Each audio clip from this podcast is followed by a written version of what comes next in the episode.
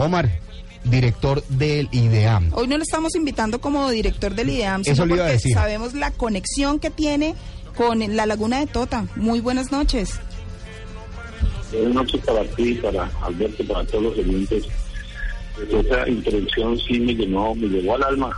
Muchas gracias. No, sa- sabíamos, sabíamos que le iba a llegar al alma. Oiga, estos carrangueros realmente con la filarmónica, bellísimo, ¿no? Así se le quita a uno hasta el dolor de espalda. Omar, ¿cuál es esa conexión que usted tiene con la laguna de Tota? Cuéntele a los oyentes primero que todo de una manera muy breve, ¿cuál es esa conexión vital que usted tiene con, con Tota?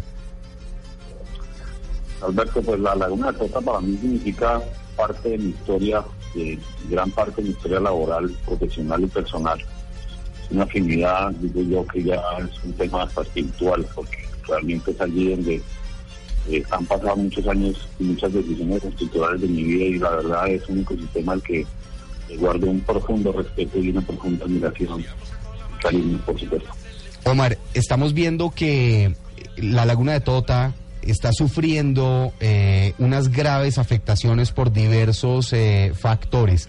¿Cuáles son esos factores que están eh, perjudicando a este ecosistema tan bonito, tan estratégico, tan especial para todos los colombianos ubicado en el departamento de Boyacá? Bueno, gran parte del diagnóstico que, que se tiene este tema es un poco el, mal uso que hemos hecho del, territorio, es decir, del, del tema del ordenamiento del territorio. Es un ecosistema tan estratégico que que es inclusive sus generis en Colombia. Su altitud está sobre 3.015 metros sobre el nivel del mar, es el segundo lago más grande en Sudamérica después del Titicaca eh, y sus ecosistemas estratégicos, por ejemplo, están asociados a todo lo que tiene que ver con. Hoy tenemos la dificultad de registrar cultivos de, cebolla casi a 3.300 metros sobre el nivel del mar. Eh, y por supuesto esos suelos son suelos de recarga, son suelos muy importantes que se tienen que conservar y se tienen que manejar. Otro tema muy muy complejo es el, el- la falta de tratamiento de las aguas residuales de municipios tan tan significativos para como el municipio de Aritaña, que desafortunadamente cuenta con una planta de tratamiento muy muy muy antigua, que no está cumpliendo con los requerimientos pues técnicos que quisiera y fuera lo más ideal, es una planta simplemente de oxidación de, de aguas hervidas, pero gran parte del municipio no ni siquiera trata sus aguas, sino vierten directamente sus aguas hervidas a la laguna. Casi todas las poblaciones cercanas, como los municipios de Cuiti, de Totas, en su sector veredal, pues drenan sus aguas sobre, sobre las aguas del lago. Entonces, pues, este cuerpo de agua que pues suministra agua potable para aproximadamente 350 mil personas en el valle de Suramuxi, pues tiene esas dificultades, por supuesto el cultivo de la cebolla, que son aproximadamente 2.500 hectáreas de monocultivo, pues desde luego es una, es una actividad prácticamente de hace 50, 60 años que pues por supuesto eh, eh, tratando de, trabajarla de manera más eficiente y más efectiva podría reducir su impacto sobre la, calidad de las aguas del lago. En fin, es un sinnúmero de- de temas asociados inclusive a la intervención sobre las principales afluentes, las quebradas, en sus nacimientos.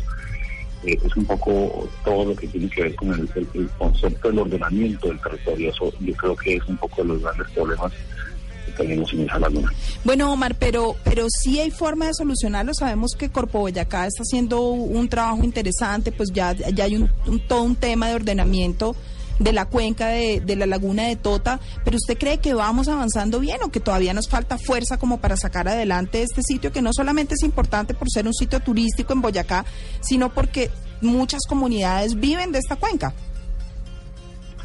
Por supuesto, mira, eh, Corpoviacá en los últimos días ha tomado una decisión creo que fundamental y estratégica en todo lo que significa la conservación del ecosistema, en la medida en que eh, tomó la decisión a través de un acto administrativo restringir el uso del agua y poder volver a replantear la concesión de aguas otorgada a la empresa Seriapas del Río, eh, que se beneficiaba de las aguas del lago de Tota. Hizo un- una reestructuración de esa concesión y de alguna manera eso ha contribuido en la recuperación de la, de la oferta como tal, de las condiciones del espejo de agua, porque en más o menos sobre el mes de marzo, abril tuvo una reducción importante en su nivel.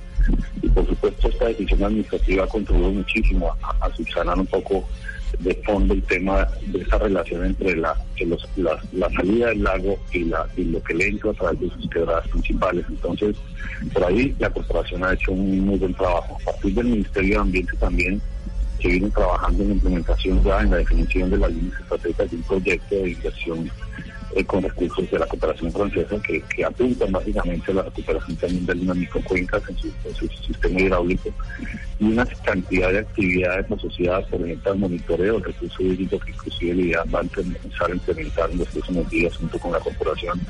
Y pues todas estas actividades contribuyen, por supuesto, a la, a la implementación del COMPES que el gobierno nacional aprobó el año inmediatamente, el año anterior y que pues, por supuesto aporta de una manera significativa al contexto del 3801, que es un documento de política pública que sin, lugar a dudas puede contribuir de una forma importante a la recuperación del lugar.